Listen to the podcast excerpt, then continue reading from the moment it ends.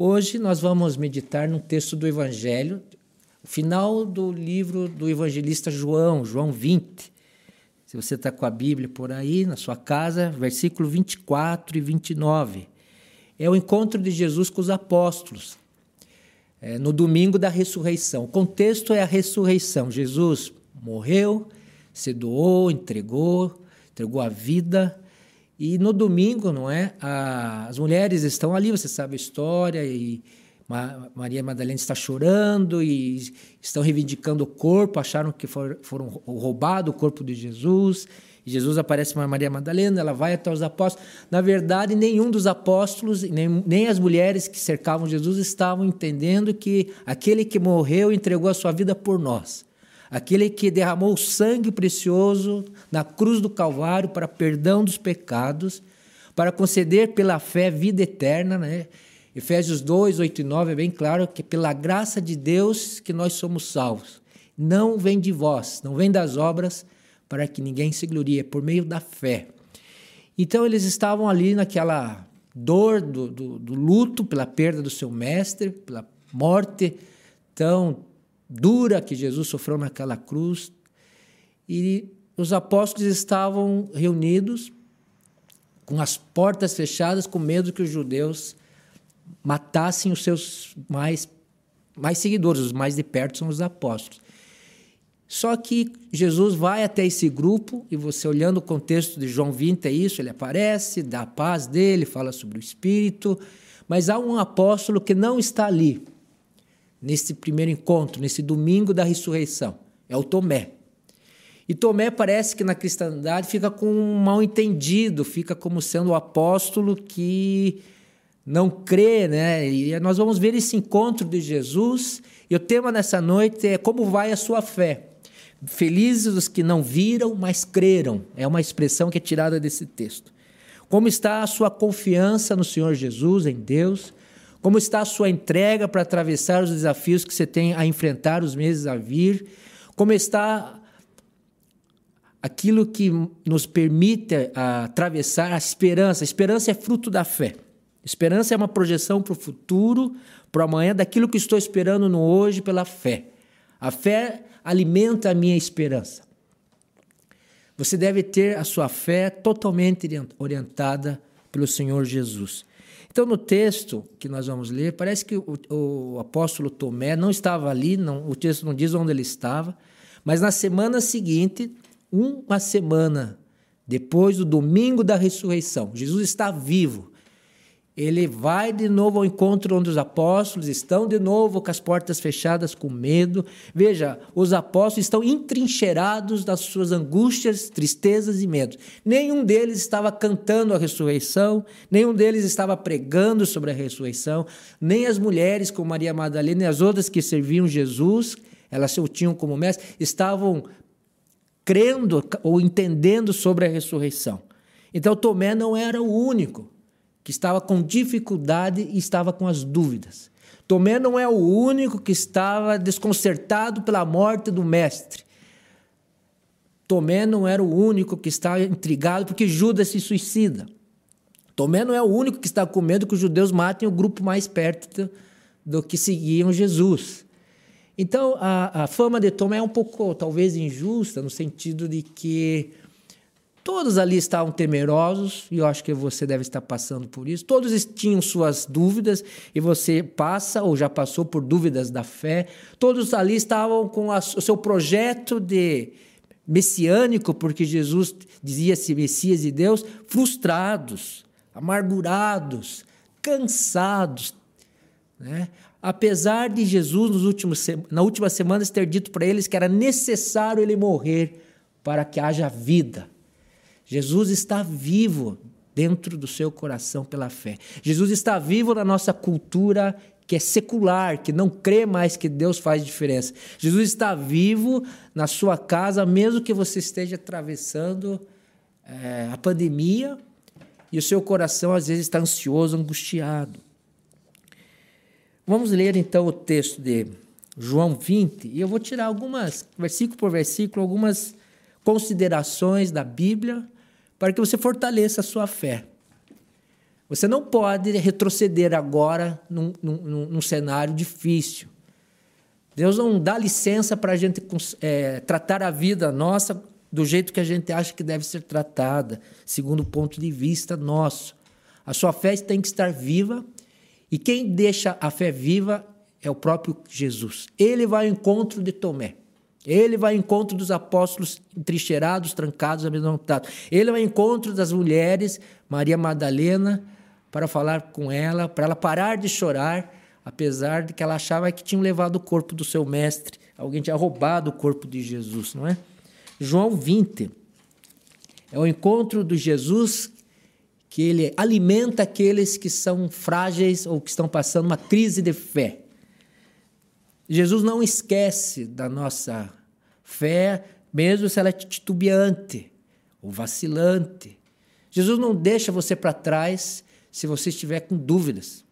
Jesus não deixa você para trás, mesmo que você mostre incredulidade teimosa. Eu acho que Tomé tem uma incredulidade meio teimosa, meio arrogante, nós vamos dizer assim.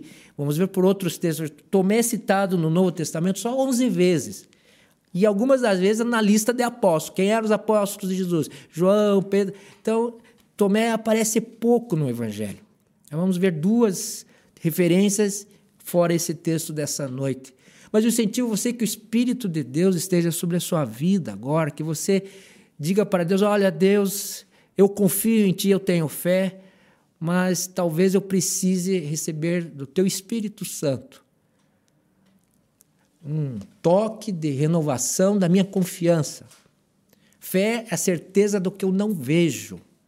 É a prova daquilo que eu espero. Hebreus 11 diz isso. Aliás, Hebreus 11, que é aquele é, capítulo da fé, antes de ir para esse texto, só uma introdução nisso, que me veio à mente agora aqui, é que naquele texto que tem os heróis da fé, você pode ver que, acho que há 16 pessoas ali citadas por nome, uns quatro, é, Abraão é citado quatro vezes, Moisés, dois.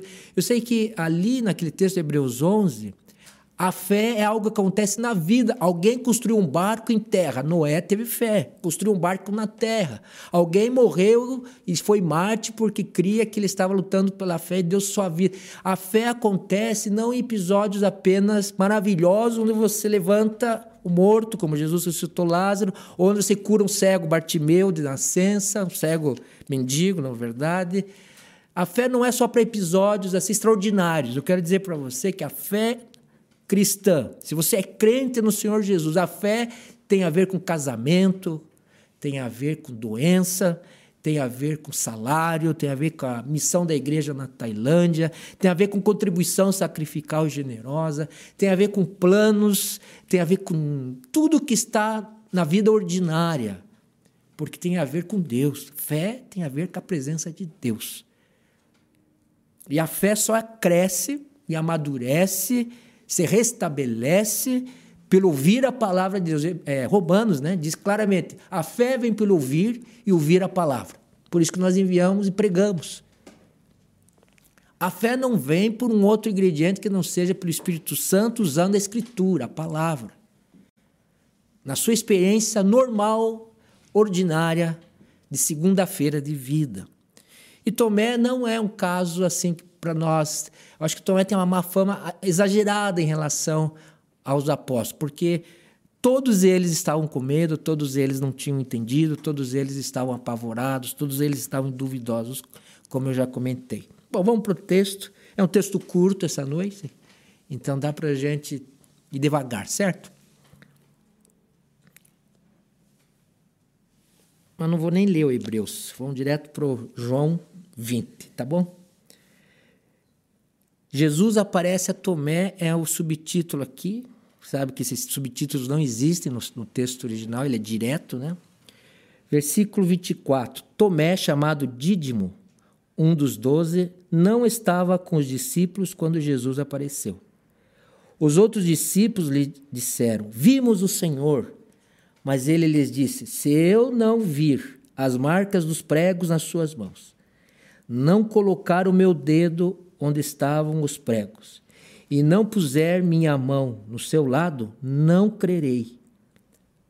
Uma semana mais tarde, os seus discípulos estavam outra vez ali e Tomé com eles.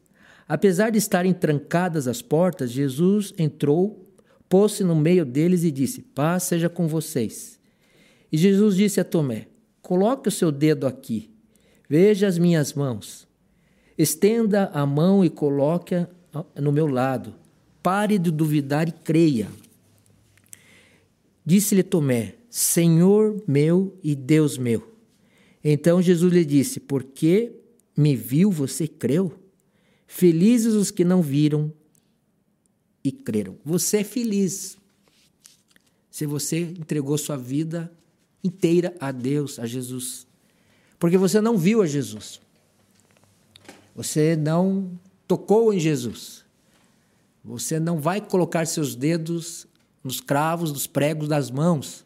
Você não vai poder tocar ao lado, onde a lança perfurou o seu abdômen. Você não vai poder, talvez, às vezes, receber uma experiência de ver anjo, de ver isso, de ver aquilo, de ver um grande e extraordinário feito em nome de Jesus. Mas a palavra diz que aqueles que ouvem a palavra e têm fé, que é uma graça de Deus poder ser salvo, perdoado, ter esperança, você é bem-aventurado.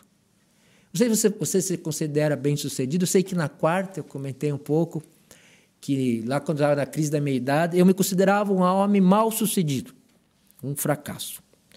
Porque eu contei na quarta, se você está na quarta, ouve de novo, vai tomar um cafezinho enquanto se volta, né? Mas na quarta eu comentei porque estava num acampamento e lá estavam me perguntando as coisas, eram pastores, é, estudantes que iam formar pastores. Eles perguntaram, eu falei, ah, faz vinte e tantos anos que eu moro no mesmo apartamento, faz vinte e poucos anos que estou casada com a mesma esposa, faz vinte e poucos anos que eu trabalho na mesma igreja, sou pastor de uma igreja só em toda a minha vida. Então, eu estava contando que a minha vida era marcada pela monotonia, pela regularidade, pelas coisas pequenas e simples, e que eu não tinha nenhuma coisa muito grande para contar, nada espetacular. As pessoas vivem querendo só coisas especiais, espetaculares de Deus. Eu não sei, às vezes, se a gente está correndo atrás da obra de Deus, da vontade dele, ou se a gente quer ser especial por, por virtude do nosso próprio narcisismo, do nosso ego, né? Eu sei que daquele dia adiante a gente voltou lá de Autônia, uma viagem longa, e depois disso, assim, eu falei, nossa, mas eu não tenho. Eh, será que minha vida vai ser isso? Ficar no mesmo lugar sempre, na mesma cidade, no mesmo trabalho, com as mesmas coisas. Será que não vai ter novidade? E aí uma voz falou no meu íntimo, como um insight fora do divã, mas um, um site na presença, no divã de Deus. Ele falou: Olha, eu já te dei um tesouro, é sua esposa e com a doença dela. E você vai passar a sua vida nisso e valorize porque você tem um grande tesouro. Eu sei que nesses últimos dez anos depois, toda vez que eu vejo a minha esposa, ela tem um outro valor para mim. E toda vez que eu passo pela fé e pela esperança em Deus que ela está viva, eu glorifico a Deus por isso. Apesar dos sintomas da doença estão firmes aí, Deus está firme nos dando livramento. Né? Eu entendo que com isso, com as suas lutas, e essa pandemia é a grande oportunidade de você fincar os seus pés na fé em Jesus. Essa pandemia é a grande oportunidade da Igreja do Senhor Jesus dizer: nós cremos no Deus do impossível que faz a gente atravessar um quadro horrível, sombrio, o vale da sombra e da morte. Essa pandemia é a oportunidade de você rever os seus conceitos de fé. Esse é o texto de Tomé com Jesus. O primeiro princípio básico da vida cristã é que a nossa fé é formada por morte, muitas vezes, por sofrimentos longos. A nossa fé é formada por crises conjugais, por filhos que não preenchem expectativas, por igrejas às vezes que não crescem, por igrejas que regridem, por falta de dinheiro para os missionários, missionários querem ficar. A fé só é estabelecida num conjunto como esse dos apóstolos, trancados com medo, possivelmente podiam ser mortos, possivelmente sim. Mas algo inusitado acontece de uma semana para outra, de um domingo para outro, é que no primeiro domingo da ressurreição, Jesus aparece para os dez apóstolos, Judas morto, Tomé não estava. E essa circunstância de estar trancado numa situação de pânico, de incerteza, de desesperança, é onde Cristo atravessa as paredes, Cristo atravessa os obstáculos, Cristo atravessa os enganos sobre ele, Cristo atravessa a experiência de dor, de morte, de enfermidade.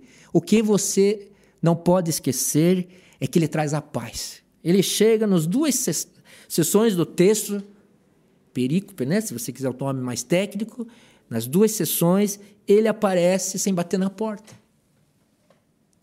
É um corpo ressurreto, ele está vivo. E não pede licença.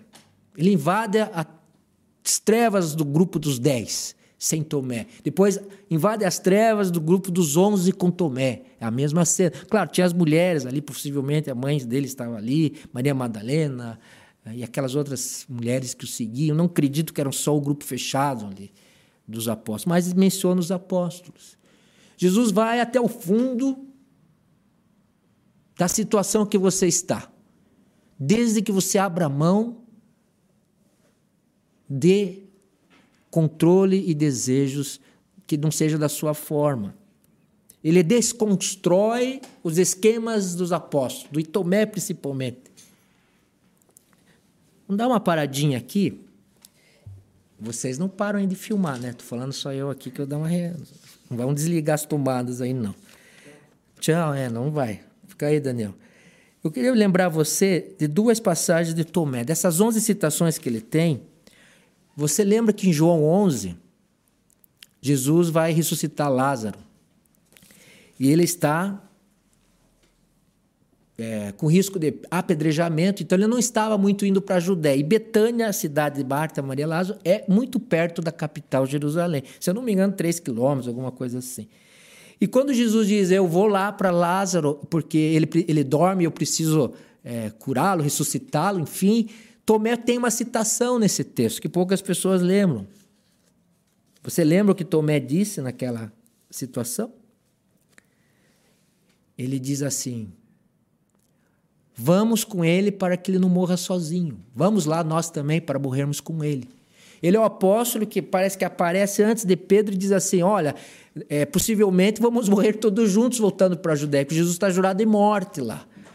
Mas como ele vai para Betânia atrás do amigo que está morrendo, ele diz uma frase de certa coragem, que parece que é, ele não tem muita boa fama, mas veja, vamos nós também com ele para morrermos com, com, com Jesus.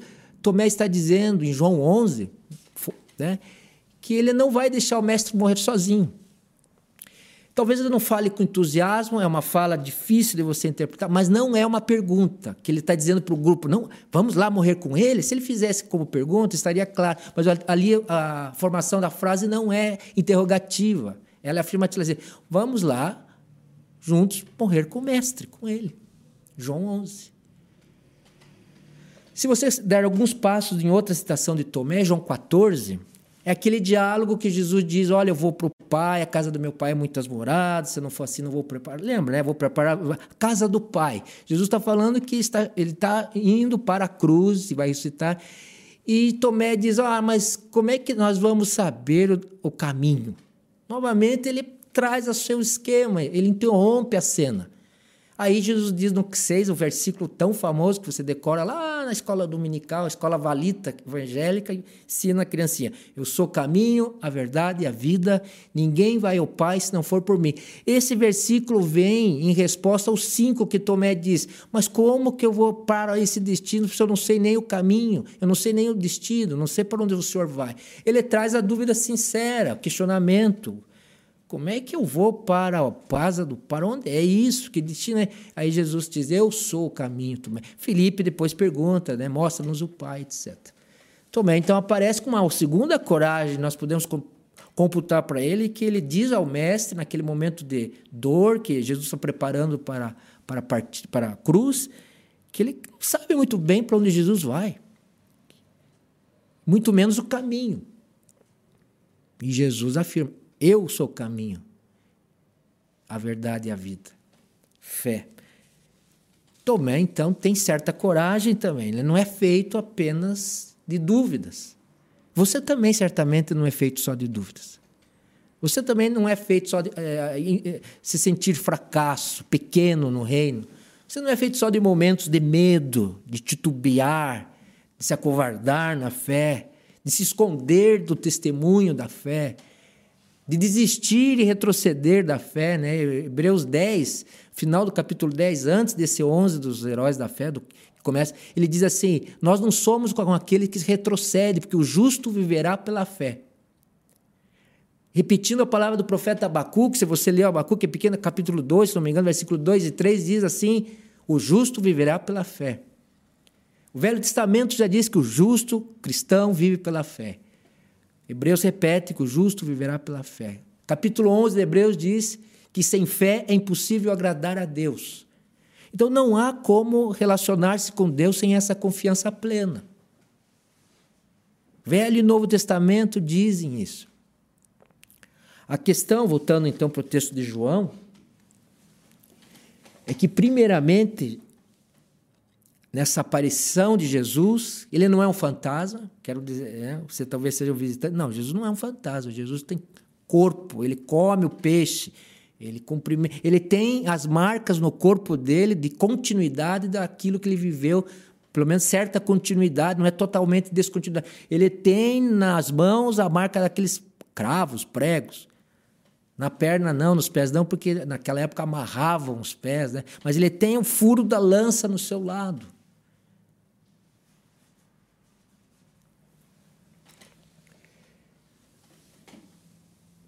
Na, nessa fase, você tem que de, desconstruir, talvez, uma fé baseada naquilo que se esperava de Jesus. Jesus, de certa forma, é iconoclasta. Você sabe o que é iconoclasta? é que Deus quer que os seus seguidores creiam nele sem vê-lo e sem ter acesso ao futuro, sem imagens de Deus. Nós fazemos imagens mentais, esquemas de que Deus vai seguir as nossas regras, que Deus vai seguir a nossa doutrina, que Deus vai seguir aquilo que a minha igreja acredita, que o pastor fala. Nós criamos uma expectativa irreal que Deus tem que ser conduzido por nós, mas Deus não é domesticado, meus irmãos. Deus é Deus, é santo e perfeito. Deus não vai fazer aquilo como você quer. Ele não vai transformar sua esposa naquilo que você deseja, não vai transformar seu filho do jeito que você quer, não vai transformar a sociedade perante as forças que você acha que são congruentes incongruentes. Deus é iconoclasta, ou seja, ele quer que você o sirva, se relacione pela fé, ou seja, é relacional sem ver. Deus não permite imagens de escultura, mas não permite imagens mentais, imagens religiosas que nós fazemos na nossa caminhada, esquemas que nós queremos que ele é, forçá-lo a trabalhar. Então, às vezes, nós temos que jogar tudo isso fora, às vezes, nós temos que desfazer de algumas. Eu diria assim, algumas compreensões de Deus que são enganos, são coisas para serem jogadas fora. Abandonar essa imagem que quer domesticar Deus, porque Deus é totalmente livre para fazer o que Ele quiser nessa pandemia. Só virá.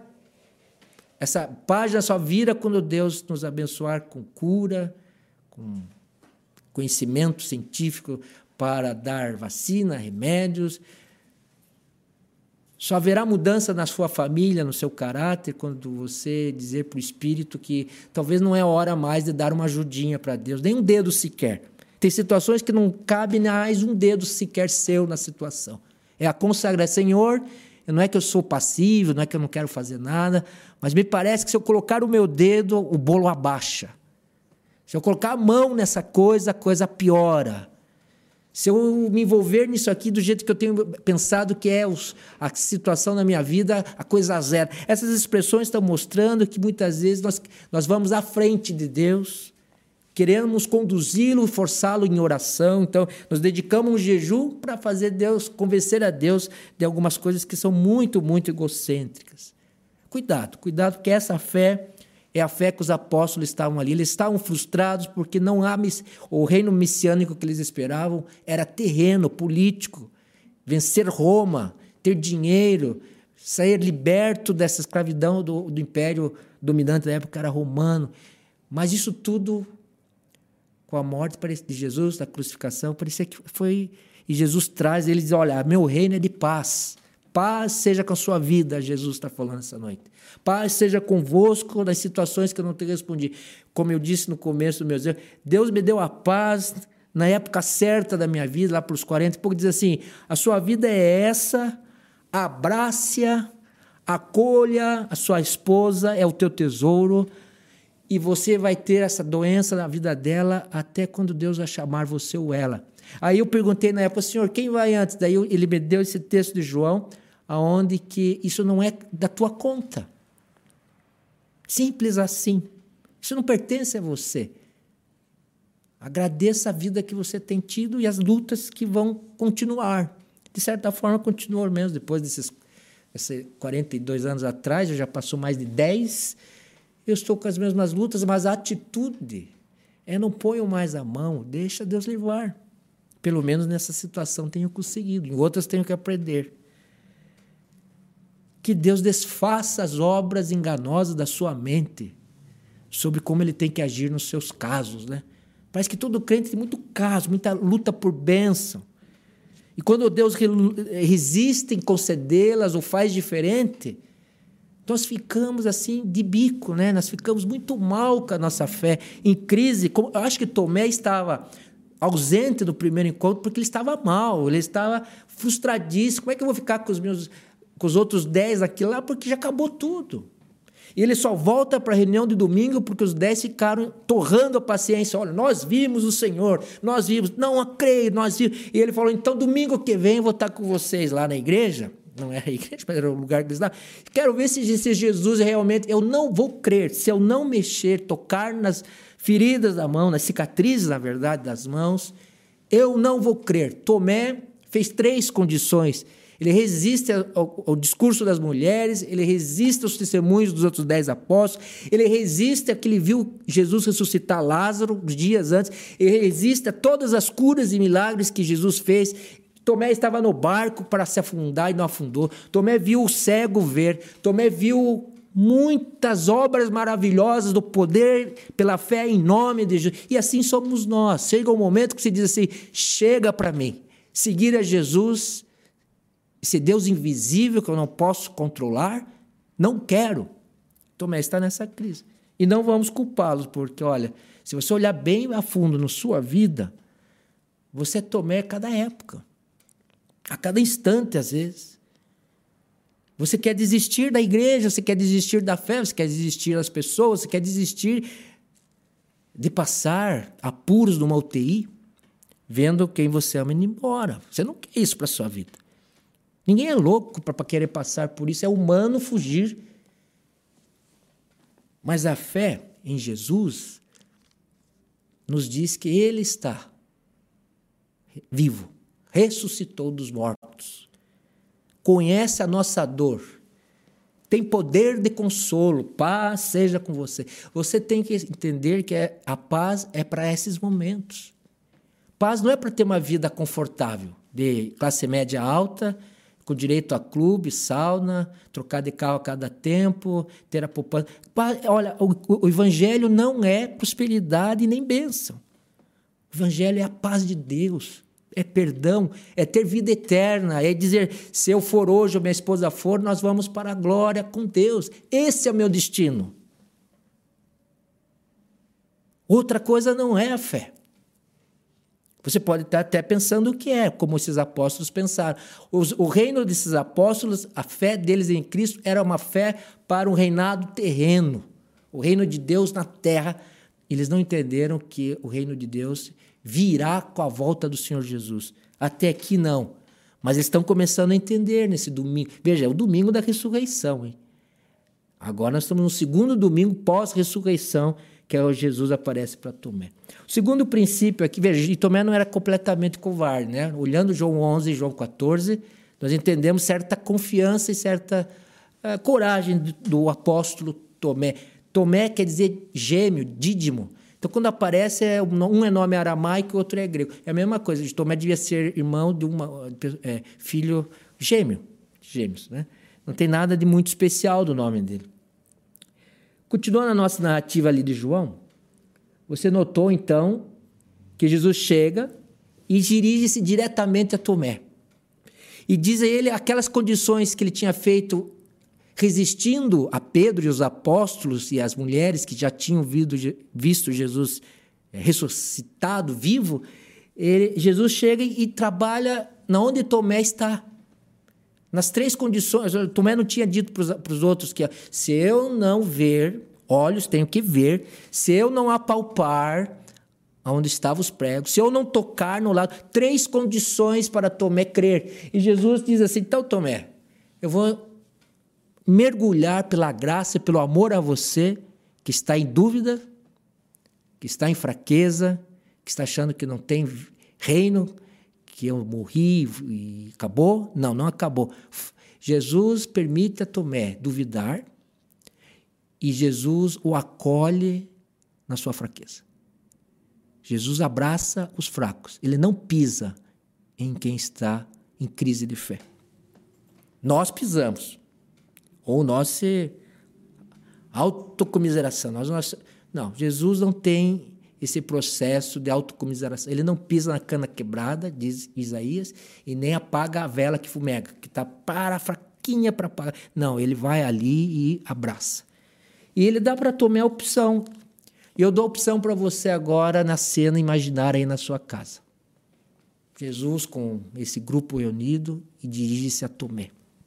E quando ele diz para Tomé, versículo 28 em diante ali, uma semana mais tarde, aos seus discípulos estavam outra vez ali, Tomé com eles, apesar de estarem trancadas as portas, Jesus entrou, pôs-se no meio deles, disse: Pai seja com vocês, como eu comentei, 27. E Jesus disse a Tomé, uma palavra pessoal: coloque o seu dedo aqui.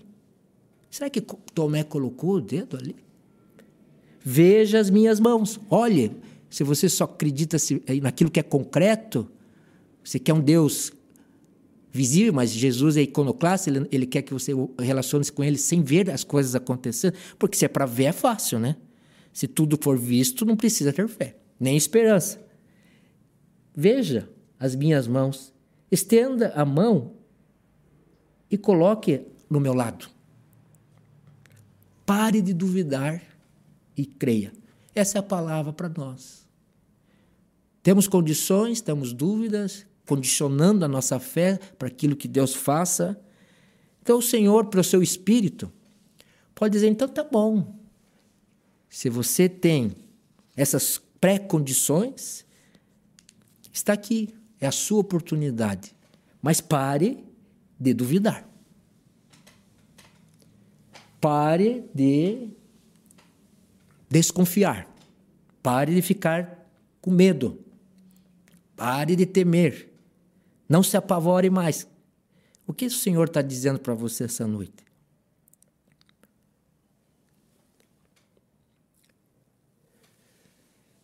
Tomé reage, não sei se ele tocou em Jesus, não diz o texto. Senhor meu e Deus meu. Essa é confissão de fé, é a confissão de encontro com a graça. Essa expressão que Tomé diz Deus meu, Senhor meu e Deus meu, Senhor é uma palavra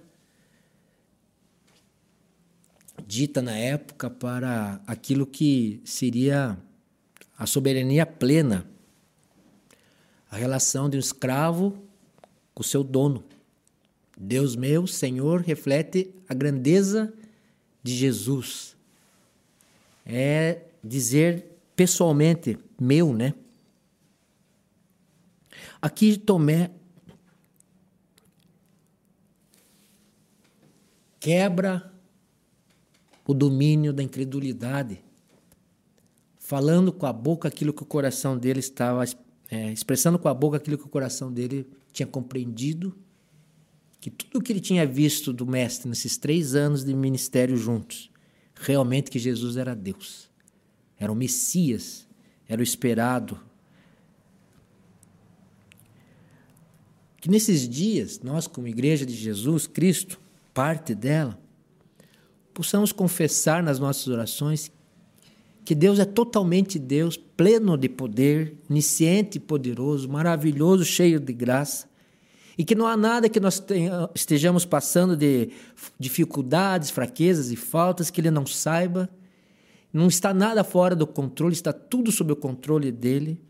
Que os tempos são difíceis, mas Deus é maior que esses tempos. E se isso me afetar de alguma forma na vida, Ele proverá consolação pelo seu divino Espírito Santo. Deus meu, Senhor meu, o meu Senhor, meu Deus. Você pode dizer essa noite, nas suas crises, nas suas faltas, nas suas necessidades e carências, que você confia e pode dizer: Senhor meu e Deus meu, entrego a Ti as minhas queixas. Basta, o Senhor basta. Eu creio que Tomé não tocou em Jesus, não precisou tocar. Porque ele viu que a incredulidade dele,